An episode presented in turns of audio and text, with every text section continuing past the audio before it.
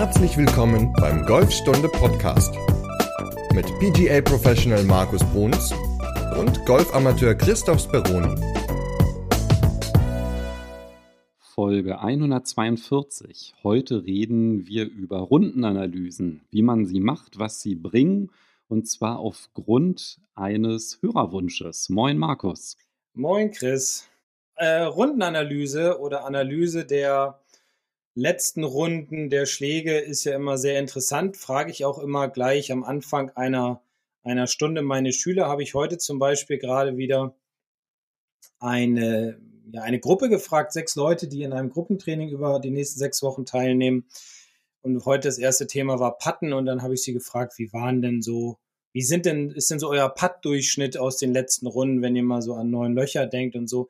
Konnten sie nicht gut beantworten, waren alle eher in dem Bereich, ja, so zwischen zwei und drei Putts und deswegen ist eine Analyse immer ganz wichtig, um halt auch zu wissen, wo muss ich ansetzen, was kann ich verbessern, wo liegen meine Stärken, wo liegen meine Schwächen und darüber wollen wir heute mal ein bisschen reden und wir haben da ja ein wunderbares Beispiel zu. Ja, wunderbar. Es war sogar ein sehr häufig gewünschtes Thema, das mit der Rundenanalyse. Ich glaube, waren bestimmt fünf oder sechs Mails dazu. Hatten wir auch mal ein bisschen aufgeschoben, deswegen sind es auch so viele geworden. Aber jetzt gehen wir das endlich mal an und bevor wir damit loslegen, wir haben ja in Folge 140 über die großen drei Ws gesprochen, wann welches Wedge. Mhm. Und da gab es noch eine Rückfrage. Und zwar haben sich per WhatsApp die Elke und der Thomas gemeldet.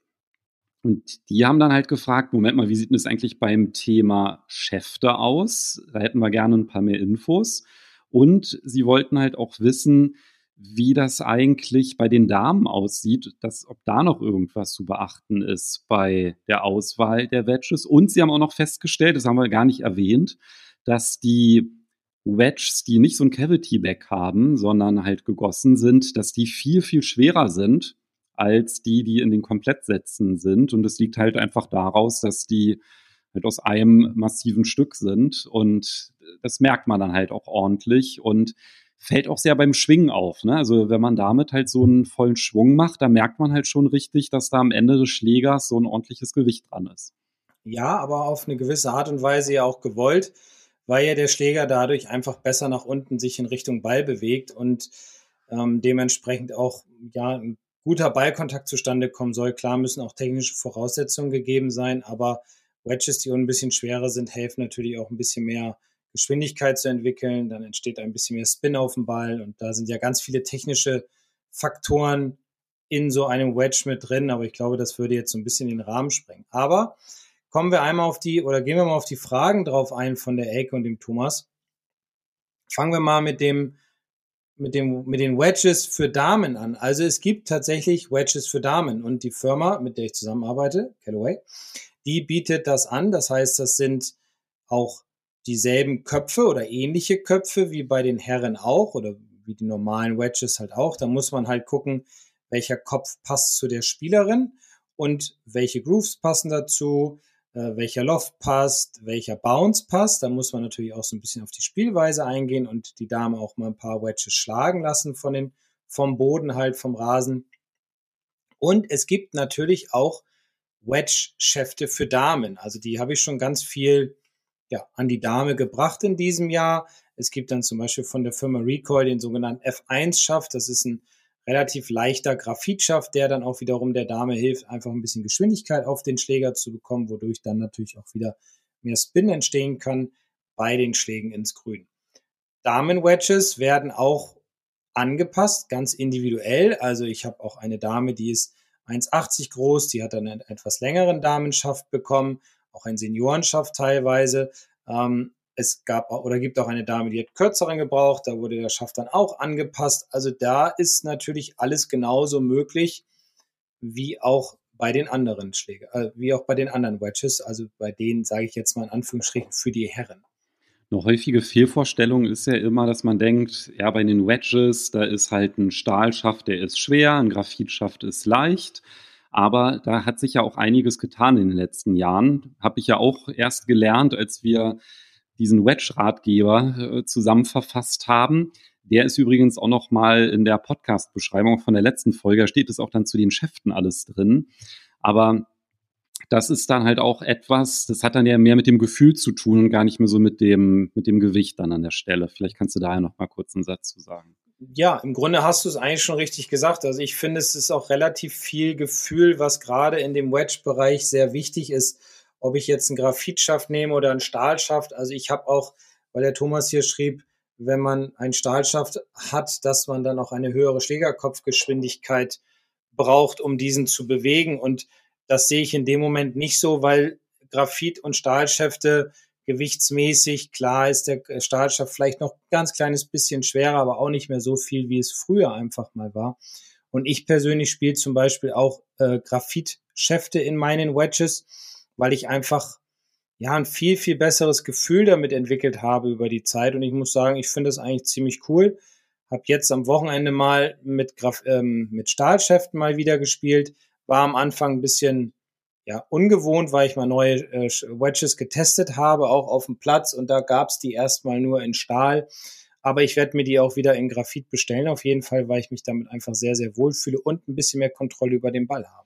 Also die Optionen sind fast unendlich und da kann man halt ziemlich viel machen bei den Wedges.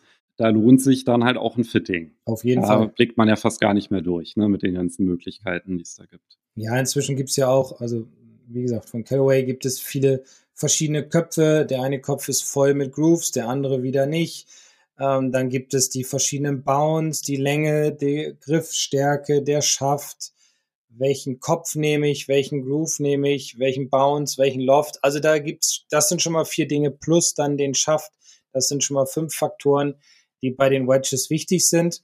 Und Wedges sind, das nochmal als Abschluss dazu, natürlich Schläger, die man relativ viel braucht in der Tasche. Also ich habe zum Beispiel vier, um diese ganzen Lücken zu schließen, die halt im unteren Bereich entstehen, wenn man sagt, ich nehme nur ein Sandwich mit 56 Grad und das nächste wäre das Pitching Wedge mit zum Beispiel 41 Grad. Dann haben wir 15 Grad Lücke und da fehlt halt einiges. Deswegen Wedges sind ganz, ganz, ganz wichtig. Ja, und ähnlich komplex wird ja fast, wird's ja fast bei der Rundenanalyse, weil jeder hat das irgendwie schon mal gehört. Ja, wenn ich mich verbessern will, dann muss ich ja wissen, was meine Stärken und was meine Schwächen sind und nicht nur auf der Range, sondern idealerweise dann auch auf dem Platz. Aber da ist man ja dann auch häufig überfordert. Ne? Also dann geht man da so auf die Runde und oder du gehst zum Pro, ja, und dann fragt er, ja, was wollen wir denn verbessern? Und dann sagt man, ja, ich würde gern weiter schlagen, ne? weil das das Einzige ist, was einem halt einfällt.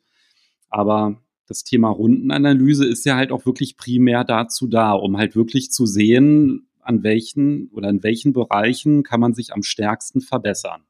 Ja, also ich habe das früher, da gab es ja diese ganzen Apps noch nicht, als ich als Amateur unterwegs war. Ich habe das immer auf einer Scorekarte gemacht. So wurde es uns damals beigebracht.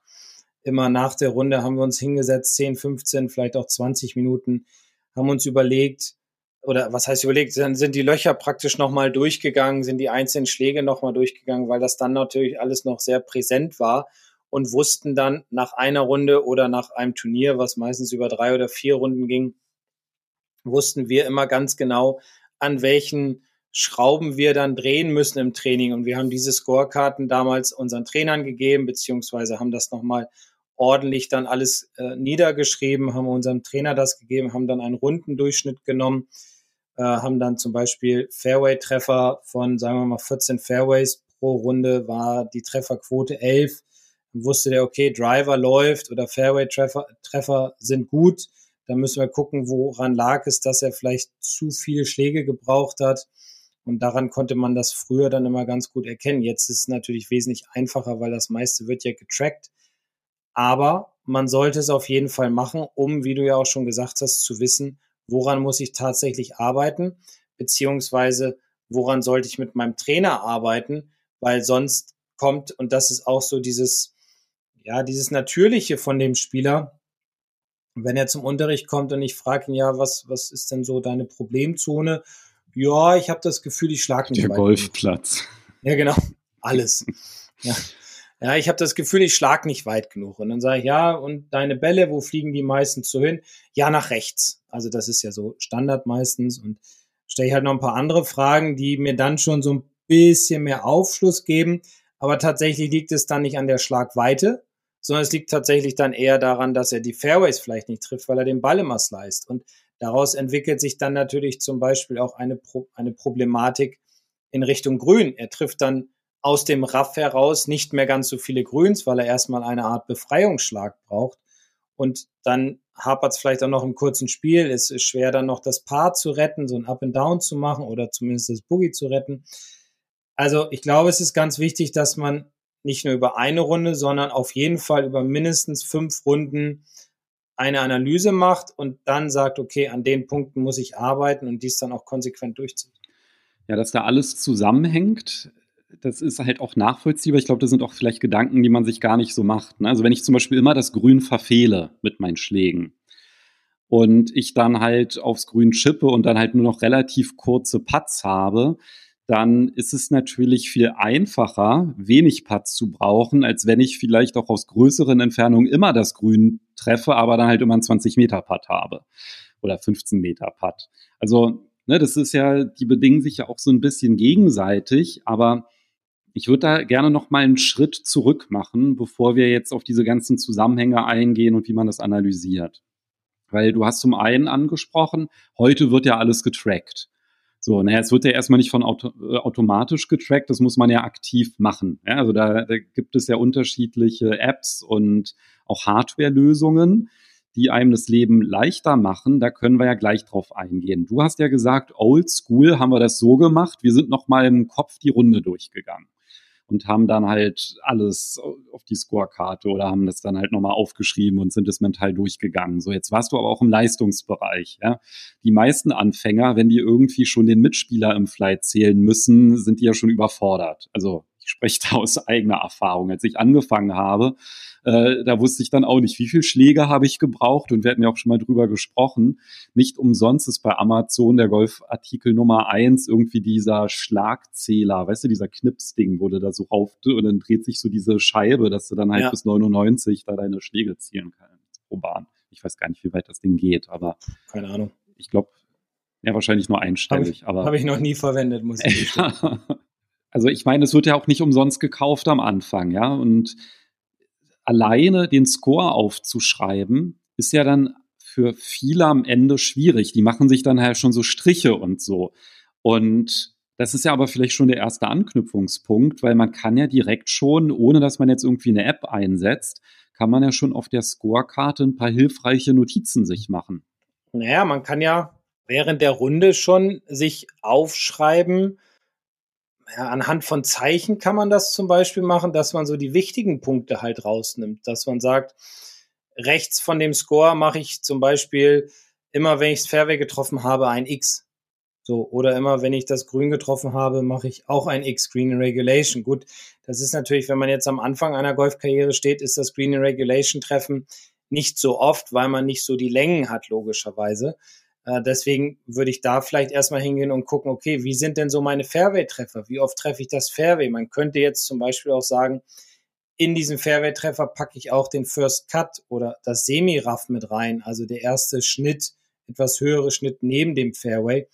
Weil man muss natürlich auch immer gucken, in welcher Spielstärke bewegt man sich. Ist man im Leistungsbereich oder ist man sehr weit fortgeschritten im einstelligen Bereich oder kurz davor kann man schon mehr mit Apps arbeiten ist man irgendwo so mittendrin, kann man natürlich auch schon mit Apps arbeiten, man kann aber auch noch so ein bisschen dieses Oldschool-Verfahren machen, aber wenn man im höheren Handicap-Bereich ist und gerade angefangen hat, würde ich erstmal, glaube ich, klein anfangen und einfach erstmal jede Runde mir irgendein anderes Ziel setzen. Eine Runde mache ich mal, keine Ahnung, äh, die Fairway-Treffer. Bei der anderen Runde gucke ich mal, wie oft schaffe ich zum Beispiel das Up and Down, wie oft schaffe ich es, einen Chip, einen Pitch, einen Bunkerschlag äh, plus einen Putt zu schaffen. Also das sind ja auch schon mal kleine ja, Herangehensweise, mit dem man, glaube ich, ganz gut arbeiten kann. Das, was du gerade erwähnt hast mit diesem X, ich habe das, ich bin ja so voll der Technikfreak, ne? Also ich habe ja auch, reden wir ja gleich drüber, ich track ja da jeden Schlag automatisch, aber bevor ich das eingesetzt habe, habe ich das halt auch mal mit der Scorekarte ausprobiert. Und da habe ich das dann halt so gemacht, dass ich, ähm, nachdem ich abgeschlagen habe, habe ich das dann halt auch so gemacht, dass ich dann halt ein X gemacht habe, wenn ich irgendwie auf dem Fairway war, oder ich habe mir so einen Pfeil nach links oder nach rechts gemacht, damit ich halt wusste, okay, habe ich jetzt rechts verfehlt oder habe ich links verfehlt. Dann habe ich mir die Anzahl der Putts aufgeschrieben und die Anzahl der Schläge aufs Grün, also zum Beispiel oh, drei Chips oder irgendwie sowas oder vier Schläge aus dem Bunker, ja, weil das sind ja eigentlich immer so diese besonderen Sachen, die passieren. Ja? Weil wenn du das dann nämlich abziehst, dann weißt du ja auch, wie viele Schläge habe ich gebraucht, um in die Nähe des Grüns zu kommen, dass ich jetzt irgendwie im Kurzspiel hier unterwegs bin. Und da habe ich dann halt auch relativ schnell festgestellt, ja, okay, Bunker ist halt furchtbar, wenn ich da drin lande. Ist halt so ein Glücksspiel, ob ich rausschlage oder halt nicht. Und ich brauche halt wirklich unglaublich viele Schläge, bis ich irgendwie mal beim Grün bin. Und ab dann geht's eigentlich ganz gut. So, das war dann zum Beispiel das, was ich dann relativ schnell dann festgestellt hatte. Gibt es noch so andere Sachen? Also vielleicht kannst du das ja mal jemanden, der jetzt wirklich gerade die, so die Platzreife gemacht hast, was würdest du denen empfehlen, was er sich notieren soll, ganz konkret? Naja, konkret sollte er natürlich, um besser zu werden, klar, Fairway-Treffer sind wichtig. Auf der anderen Seite ist es aber natürlich wichtig zu sehen, wo verliere ich auf, der, auf dem Platz, also pro Loch die meisten Schläge. Und das ist einfach gerade dann, wenn man anfängt, Golf zu spielen, ist das im Kurzspielbereich. Also ich sage jetzt mal eine Zahl ab 50 Meter und weniger, sagen wir jetzt mal. Wir können auch 60 sagen, ist egal. Und das ist den meisten Golfern in dem Stadium des Golfspielens, glaube ich, gar nicht so bewusst, dass man in dem Bereich die meisten Schläge verliert. Da geht es ja schon damit los, dass man äh, den, den Chip vielleicht nicht sauber trifft oder den Pitch nicht sauber trifft. Den toppt man dann übers Grün. Dann chippt man zurück, der ist vielleicht auch zu lang, äh, die Schlägerwahl, dann habe ich nochmal drei Putts, dann, keine Ahnung, habe ich keine Routine. Das sind ja alles so Dinge, die dann irgendwo damit einfließen in die ganze, ganze Geschichte. Und deswegen könnte man zum Beispiel sagen als Anfänger, ich konzentriere mich nicht auf die Transportschläge, ich konzentriere mich auf den Abschlag, dass der okay ist. Und dann konzentriere ich mich auf alle Schläge ab 50 Meter bis ins Loch und die Zahl schreibe ich mir mal auf. Und dann schreibe ich mal auf, okay, ich habe gebraucht zwei Chips, weil der erste meinetwegen getoppt war und übers Grün gerannt ist. Dann habe ich zurückgechippt und dann habe ich nochmal drei Putts gebraucht. Und dann kann man immer sehen, okay, in dem Bereich verliere ich jetzt zwei bis drei Schläge, jetzt mal vielleicht überspitzt sogar gesagt. Dafür schaffe ich es aber mit drei Schlägen zum Grün hin, also bis zu diesen 50 Metern. Und ab 50 Meter brauche ich da nochmal fünf oder sechs Schläge. Also dann sieht man erstmal, dass diese Relation, dieses Gleichgewicht überhaupt nicht passt. Und das könnte einem natürlich schon wieder die Augen öffnen und sagen, so, jetzt trainiere ich mehr das kurze Spiel, jetzt weiß ich, woran ich das nächste Mal mit meinem Trainer zu arbeiten habe. Das heißt, gar nicht so kompliziert machen, wie ich das jetzt gerade beschrieben habe, sondern erstmal so wirklich ganz grob langes Spiel, kurzes Spiel. Dass ich da halt wirklich nur diese beiden Kriterien habe, das halt zusätzlich aufschreibe und dann kann ich ja immer noch genauer werden, dass ich dann anfange aufzuschreiben, wie viele Putts ich beispielsweise brauche. Ja, das kannst du ja auch mit aufschreiben. Ja, kannst du ja aufschreiben, zwei Chips. Ja, ja, wird ja dann komplizierter, ne? Ja, also. Wird immer nur ein bisschen komplizierter. Ich würde dann einfach aufschreiben, keine Ahnung, fünf Schläge ab 50 Meter habe ich gebraucht. Und bis dahin habe ich nur drei gebraucht. Und dann ist einem schon bewusst, okay, ich habe eine acht gespielt, habe fünf Schläge ab 50 Meter gebraucht. Und das ist den meisten, auch wenn ich mit den Anfängern, sage ich jetzt mal, auf den Platz gehe, gar nicht so bewusst, dass sie in diesem Bereich so viele Schläge brauchen. Sie denken immer nämlich nur an die langen Schläge. Oh, den habe ich jetzt getoppt. Oh, der ist jetzt ein bisschen nach rechts. Oh, der war ein bisschen links. Oh, ich habe mal in den Boden reingehackt. Und das bleibt viel mehr hängen als das andere, was eigentlich viel wichtiger ist. Weil ich sage immer, wenn ich meinen Abschlag auf die Bahn kriege, wenn ich dann das Eisen 7, sagen wir mal, oder das Hybrid, was auch immer, toppe und der rollt 100 Meter, das ärgert mich zwar, aber das bringt mir, ja, einen Distanzgewinn. Wenn ich aber aus 50 oder 40 Meter den Ball toppe, dann habe ich viel mehr Probleme. Ja, weil dann brauche ich ja viel, viel mehr Schläge um das Grün herum. Und der Frust ist natürlich auch noch da. Und ich habe schon oft erlebt, dass Leute echt gut zum Grün gekommen sind und damit null Punkten vom Grün oder so gegangen sind. Und das ist natürlich etwas, was auf jeden Fall trainiert werden muss. Und dafür muss man halt wirklich mal schwarz auf weiß das sehen, wo liegt da eigentlich das Problem. Aber da hast du recht, dass wirklich diese getoppten oder in den Boden gehackten Bälle im langen Spiel, dass die halt besonders hängen bleiben. Also die prägen ja oft das Bild einer Runde. Hingegen, wenn ich jetzt irgendwie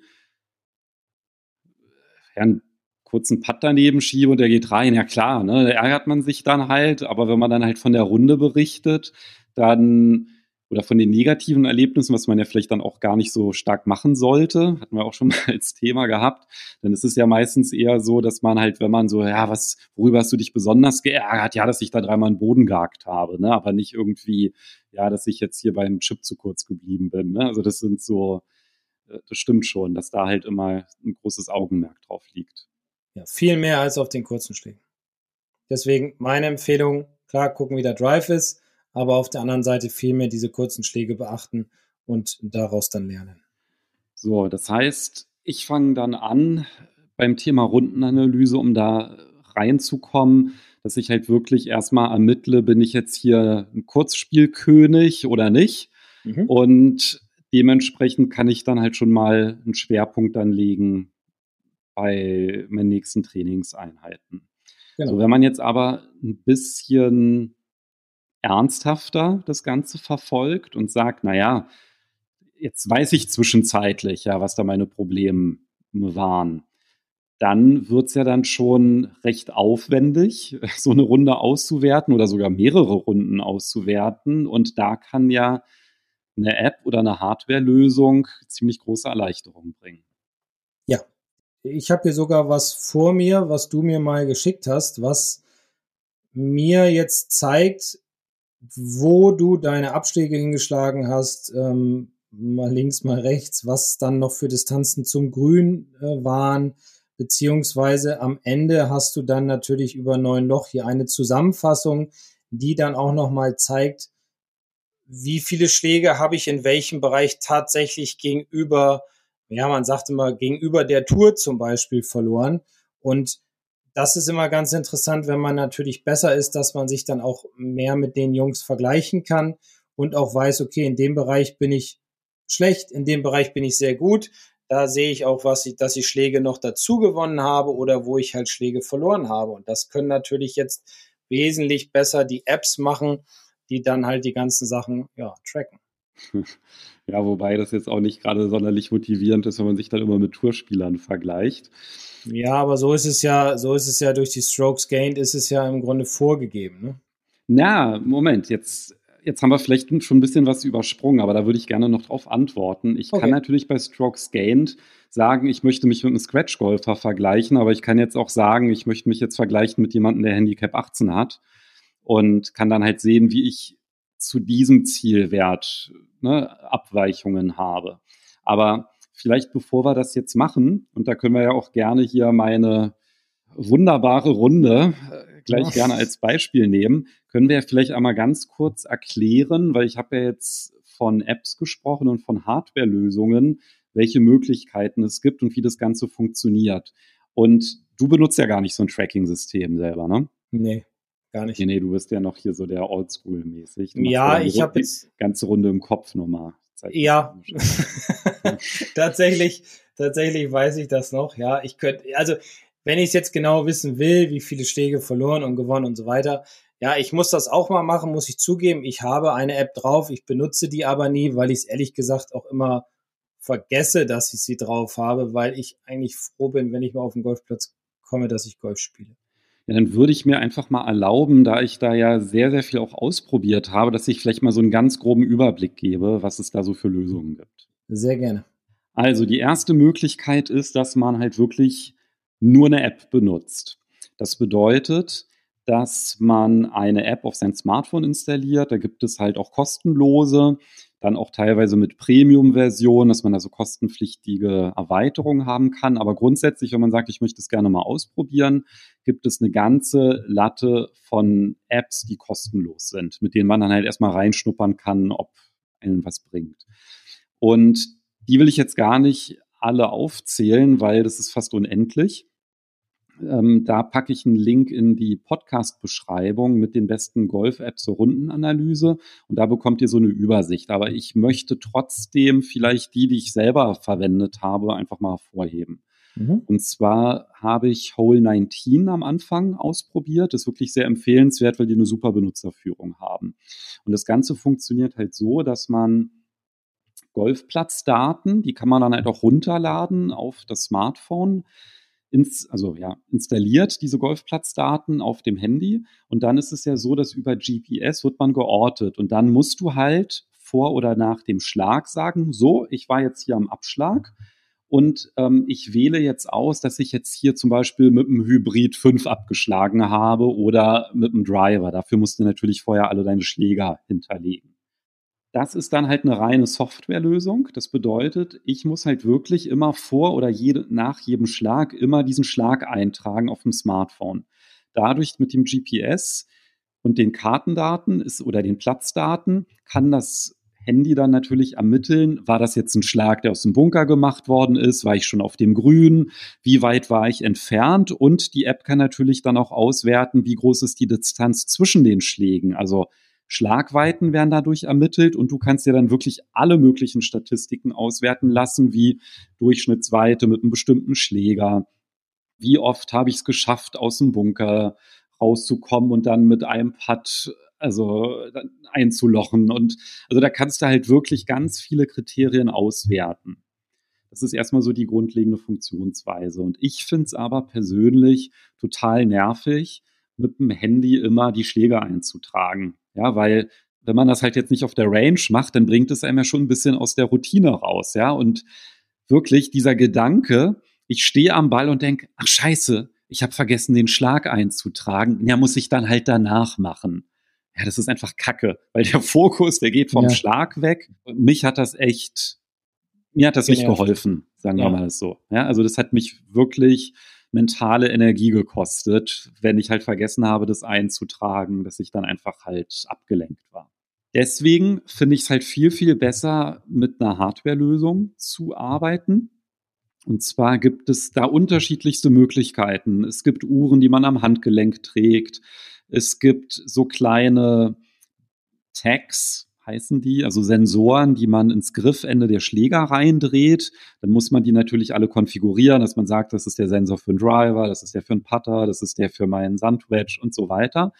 Und dann ist es so, dass man das Handy nur noch in der Hosentasche hat und dass dann die Schläge automatisch eingegeben werden ins Handy. Also man muss es nicht mehr per Hand machen, sondern das Handy merkt, Achtung, da wurde gerade ein Driver geschwungen Probeschwünge werden auch erkannt, was sehr, sehr gut ist. Also die werden dann halt nicht gezählt.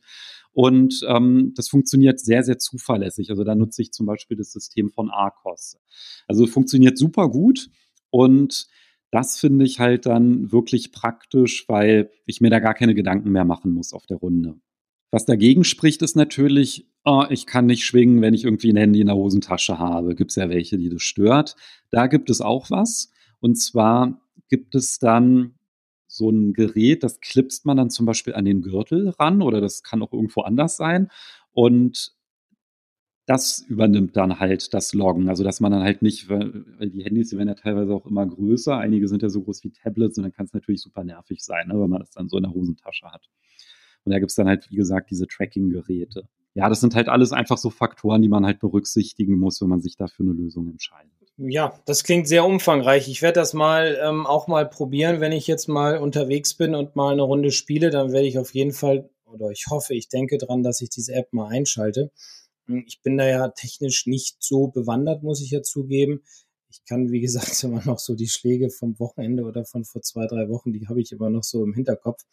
Aber ich glaube, es ist natürlich alles über die Apps inzwischen wesentlich einfacher auszuwerten, weil man sich natürlich, wie gesagt, auch vergleichen kann, weil man zum Beispiel auf dieser Arcos-App, die du jetzt gerade beschrieben hast und wo ich jetzt hier deine neuen Löcher von letzter Woche mal vor mir liegen habe, sehe ich jetzt ganz genau, okay, der Abschlag, ich habe jetzt hier äh, Loch 9 ist es, glaube ich, äh, ich habe jetzt hier einen Abschlag von 180 Das war das einzige Paar, das ich gespielt habe. Du bist wirklich sehr, sehr nett, dass du das, ähm, dass du ne? Bahn 9 rausgenommen hast. Ja.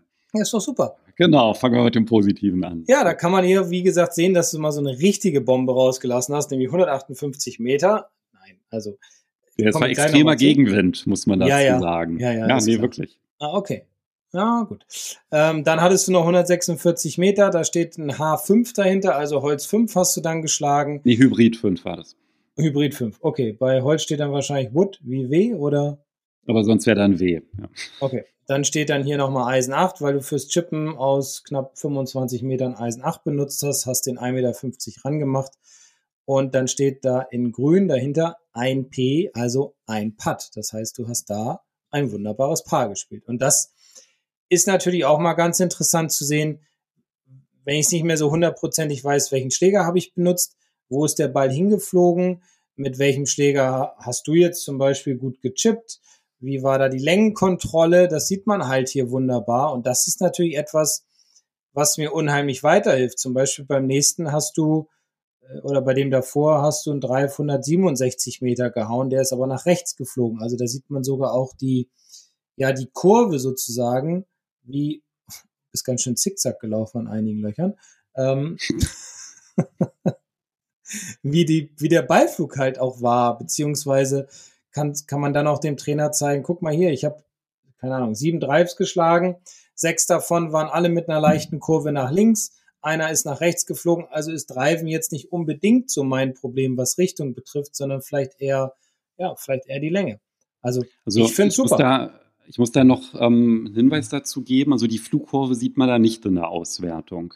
Das wird ja, einfach Nee, das wird nur nett dargestellt. Also du kannst natürlich sehen, ob der links oder rechts, aber du kannst jetzt ja, genau. nicht sehen, ist der jetzt ja. gerade nach rechts gegangen oder ist der mit einer Rechtskurve raus? Nein, das, das, das nicht. Aber du kannst zumindest sehen, dass die Bälle links auf dem äh, Fairway ja, genau. liegen oder rechts im Raff oder irgendwie so oder hier auf dem Paar 3 zum Beispiel hast du ja auch irgendwie nach rechts geschlagen und er liegt im Bunker. Also, dass man jetzt nicht die Flugkurve und die Höhe sehen kann, ja, habe ich mich falsch äh, artikuliert. Entschuldigung.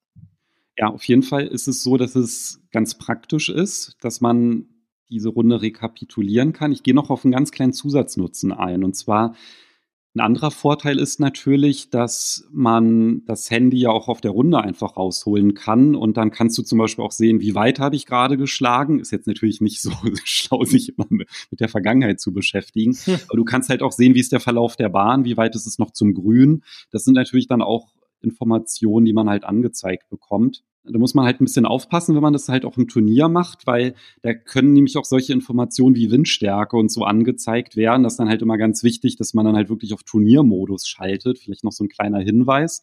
Also diese Apps liefern unglaublich viel, aber wir wollen uns ja jetzt vor allem auf die Rundenanalyse ähm, fokussieren. Und dann ist es ja so, dass ich zum einen eine einzelne Runde auswerten kann. Jetzt hast du jetzt eine Bahn mal analysiert, ja, wie ich die ähm, gespielt habe. Aber ich bekomme natürlich auch aggregierte Statistiken, wie zum Beispiel die letzten fünf Runden, die ich gespielt habe, die letzten zehn Runden und kann dann halt aus den Durchschnittswerten aller Runden, die ich auch gespielt habe oder wie je nachdem, wie ich es eingrenze, kann ich dann halt auch Vergleiche anstellen. Also wir haben ja jetzt gerade über Stroke Gains gesprochen. Vielleicht kannst du ja einmal ganz kurz erläutern, was es damit auf sich hat, weil das ist ja gar nicht so irrelevant ne, bei einer Rundenanalyse. Genau, die Strokes Gained ist halt so diese Methode, mit der man vergleichen kann, ja, wie, wie steht man gegenüber anderen Spielern, anderen Handicap-Klassen? Und jetzt habe ich vorhin gesagt, gegenüber dem der Tour zum Beispiel, das sind ja die meisten, die sich halt damit irgendwie vergleichen, dass sie sagen, ja, der Profi und so, deswegen ja, habe ich das vorhin so erwähnt. Und das ist ins Leben gerufen worden von einem Professor, von Mark Brody ähm, in den USA und zwar in 2007. Und der hat dann eine ganze Menge an Daten gehabt, ähm, die ja durch die Tour ent, äh, entstanden sind, durch die Spieler im Grunde entstanden sind und hat dann natürlich darüber eine Methode entwickelt, herauszufinden, wie kann der Amateur sich mit denen vergleichen, aber auch der Profi natürlich sich mit sich selbst oder mit anderen vergleichen, wie viele Schläge verliert oder gewinnt er zum Beispiel im Bereich vom Abschlag zum Grün, beim Patten. Ja, also da gibt's verschiedene Methoden beziehungsweise verschiedene Strokes gained Bereiche, auch Approach zum Beispiel oder Around the Green, also ums Green, Grün herum, da wird dann ab 30 Metern gemessen. Also da gibt's dann halt diese Algorithmen, die halt dann sagen, okay, du hast zum Beispiel im Bereich der Fairway-Treffer, ich habe das jetzt gerade hier von dir vor mir liegen, drei von sieben Fairways getroffen, ist eine Trefferquote von 43 Prozent, bist aber 3,6 Punkte schlechter als jetzt, ja, ich weiß nicht, mit was du das jetzt verglichen hast, das ist, steht jetzt hier nicht bei, als sagen wir mal beim letzten Mal oder gegenüber der Tour halt zum Beispiel in dem Bereich. diese Kategorisierung, was wir vorhin gesprochen haben, was du bei dieser manuellen Auswertung meintest, das wird einmal hier komplett abgenommen. Ne? Man hat ja da halt einfach unterschiedliche Kategorien. Und dann kann ich halt zum Beispiel sehen, Abschlag, Annäherungsschlag, kurzes Spiel und Patten und kann dann halt genau sehen, wie viel Schläge brauche ich denn mehr im Vergleich zu einem Scratch-Golf, also jemand, der Handicap 0 hat oder jemand, ein Bogey-Golfer. Das kann ich dann halt einstellen und kann dann halt genau sehen, wo da meine Probleme sind. Ich glaube, diese Auswertung habe ich dir nicht geschickt, aber mir wird hier zum Beispiel angezeigt, welche Sachen ich trainieren sollte. Nee, die habe ich nicht. Das können wir mal abgleichen, einfach nur so aus der einen Runde. Also wenn ich jetzt hier ja. die letzte, aber ich kann das ja auch machen, einfach aus der letzten Runde. Sag mir mal, was du mir empfehlen würdest zu trainieren. Äh, also definitiv Fairway-Treffer. Also das heißt, du solltest auf jeden Fall am, an der Genauigkeit der Drives üben, weil du dadurch einfach zu wenige Greens in Regulation getroffen hast. Hast natürlich ganz gut Up and Downs hingekriegt, aber auch im, dadurch zu viele Putts. Also definitiv würde ich an den Drives arbeiten, beziehungsweise daran, mehr Fairways zu treffen, damit mehr Greens in Regulation zustande kommen. Zeigt er mir auch tatsächlich an, auf Nummer, also wenn ich jetzt nur die letzte Runde nehme, ja, Driving Distance, ist, zeigt er mich ja so an, das ist hier so eine Schwachstelle. Wenn ich jetzt mal die letzten drei Runden nehme, die waren alle ziemlich ähnlich, habe ich alle so plus 13, plus 14 gespielt auf neun Loch. Da zeigt er mir an, auch Driving Distance. Da verliere ich fünf Schläge im Vergleich zu einem Scratch-Golfer und Schläge vom Fairway ist so Nummer auf Nummer eins. Na gut, klar, weil du natürlich vom Abschlag nicht so lang bist. Deswegen brauchst du natürlich nochmal einen langen Schläger ins Grün und deswegen sind natürlich Greens in Regulation, also jetzt hier bei der Runde, die ich jetzt hier habe, eigentlich der schlechteste Wert. Aber man braucht nicht an den Schlägen ins Grün erstmal arbeiten, sondern muss dann erstmal ja, zurückgehen praktisch im Loch und auf den Abschlag und erstmal gucken, Durchschnittsweite hast hier 155 Meter, längster Abschlag war 193. Also da ist eine riesen Lücke von 40 Metern. Da muss man halt gucken, woran liegt es? Was ist da los? Wahrscheinlich der Treffmoment, dass du den Ball, ich vermute mal, nicht sauber in der Mitte triffst, also eher spitzig, gehe ich mal stark von aus. Deswegen würde ich da erstmal an dem Punkt ansetzen. So, und das ist natürlich eine super Aufgabe fürs Training. Dann weiß man, okay, wenn ich daran arbeite, dann werde ich mich da deutlich verbessern. Ich habe übrigens, sehe ich gerade tatsächlich drei Sachen, da bin ich besser als ein Scratch-Golfer auf die Na, letzten drei Runden. Und welche sind Die braucht man leider nicht so oft. Oh. So 45 Meter Schläge aus dem Bunker. okay. ja, da gab es wahrscheinlich nur einen und der war dann halt ganz gut. Ja. Dann Putts, also über 15 Meter lange Putts da bin ich auch besser als Scratch-Golfer. Äh, weil Scratch-Golfer nicht so viele Putts hat. Ja, ja, die spielen Meter. wahrscheinlich nicht, ja. Und so 45 Meter Chips äh, machen auch, also 25 bis 45 Meter Chips, da will ich auch plus 0,1 ja. Schläge immerhin noch besser. Ja, aber sowas ist natürlich dann ganz spannend, ne, wenn man ähm, sowas ganz gezielt auswerten kann und ja, sich da gar keine Gedanken machen muss, das zu notieren und das dann eigentlich auf ein Silber, Silbertablett geliefert bekommt. Aber ich finde es dann halt auch wirklich wichtig, da auch ähm, Handlungen draus zu machen. Also einfach auch zu wissen, wozu mache ich eigentlich so eine Rundenanalyse. Und wenn ich halt zum Beispiel schon weiß, ich habe gar keine Zeit zum Trainieren, dann brauche ich auch gar keine Rundenanalyse machen. Ne? Also das ist, glaube ich, auf jeden Fall jetzt mal so eine wichtige Grundvoraussetzung. Ja, also ich finde Rundenanalysen so mal jetzt zum Abschluss kommt, sehr wichtig. Und ich empfehle es auch immer meinen Spielern, ob das jetzt oldschool-mäßig ist mit der Scorekarte oder ob das äh, mit, mit einer App ist, wie auch immer. Es spiegelt halt tatsächlich wieder, wie man spielt und an welchen Bereichen man trainieren muss. Weil ich glaube einfach, dass die meisten Golfer an den völlig falschen Bereichen trainieren, weil sie gar nicht wissen, woran sie üben müssen. Und deswegen ist eine App oder wie gesagt, das mit der Scorekarte erstmal am Anfang schon sehr, sehr hilfreich, um herauszufinden, wie kann ich mein Spiel verbessern. Und irgendwann, ja, geht das Ganze dann auch in, ja, wie sagt man, geht das Ganze dann einfach ins Blut über und man nutzt sein Telefon, macht das an. Das ist dann wie eine Routine beim Patten oder beim langen Spiel. Und dann funktioniert das auch von ganz alleine und dann kann man das immer wunderbar seinem Trainer dann auch im Nachhinein schicken. Und ich habe einige Spieler, die immer mal zwischendurch halt auch so wie du nach ein paar Runden mal ein paar Fotos schicken, das abfotografieren, mir zukommen lassen und ich kann mir das dann in Ruhe angucken und kann dann sagen, so, daran müssen wir jetzt arbeiten. Bei dir, wie gesagt, am Driven. Aber es sind eigentlich immer noch zu wenige, um tatsächlich das Spiel kontinuierlich und vor allem auch schneller zu verbessern. Ja, da würde ich sagen, haben wir das Thema ganz gut umrissen und vielleicht für die ganzen Hörer, die uns die Fragen gestellt haben. Also, wenn ihr nicht nur so technikaffin seid, dann fangt auf jeden Fall einfach an, auf der Scorekarte euch so ein paar Notizen zu machen, einfach auf jeder Bahn Aspekte, die euch wichtig sind, wie Anzahl Putts, Anzahl Chips. Das ist erstmal so das Minimum, womit man loslegen kann, dass man dann vielleicht noch so guckt, ja, in welcher Richtung verfehle ich links oder rechts die Fairways. Das geht auch noch ganz gut, aber ich glaube, alles, was darüber hinaus geht, das ist dann wahrscheinlich für nicht ganz so erfahrenen Golfer dann wahrscheinlich eher Stress. Deswegen lieber eine App nutzen, um das einem ein bisschen erleichtern zu lassen. Und da würde ich halt empfehlen, entweder Hole 19 oder dieses Arcos Golf. Und das Arcos Golf, das funktioniert auch ohne die Tags. Ja, damit kann man dann ähm, einen ganz guten Einstieg finden. Und wenn man halt merkt, da irgendwie ist es nervig mit dem, äh, mit der, mit dem Handy da rumzufuchteln, dann halt einfach diese Hardware-Erweiterung dazu holen und dann funktioniert das alles vollautomatisch. Und wie gesagt, ich verlinke alles in der Podcast-Beschreibung, auch mit einem Preisvergleich, dass ihr da einfach mal sehen könnt, was gibt es da, was sind da gerade die ähm, günstigsten Anbieter. Das heißt, nach der Folge einfach in der Podcast-App die Folge nochmal auswählen, in die Beschreibung reinschauen und da findet ihr dann alle wichtigen Links zu dieser Folge. Jo, sehr schön. Dann können wir einen Ausblick geben auf die Folge 143. Genau, passt ganz gut zu dem, was ich verbessern muss. Ne? ja. ja, wir haben nämlich einen Gast mal wieder. Ist jetzt unser dritter Gast, richtig? Vierter. Wir hatten den Yannick, Oliver und Rolf. Ah, Rolf hatten wir, stimmt. Aimpoint. Ja, also neuer Gast in Folge 143. Es geht ums Driven. Wie kann man mehr Schlagweite erreichen und ja, dementsprechend auch sein, seine Strokes gained verbessern.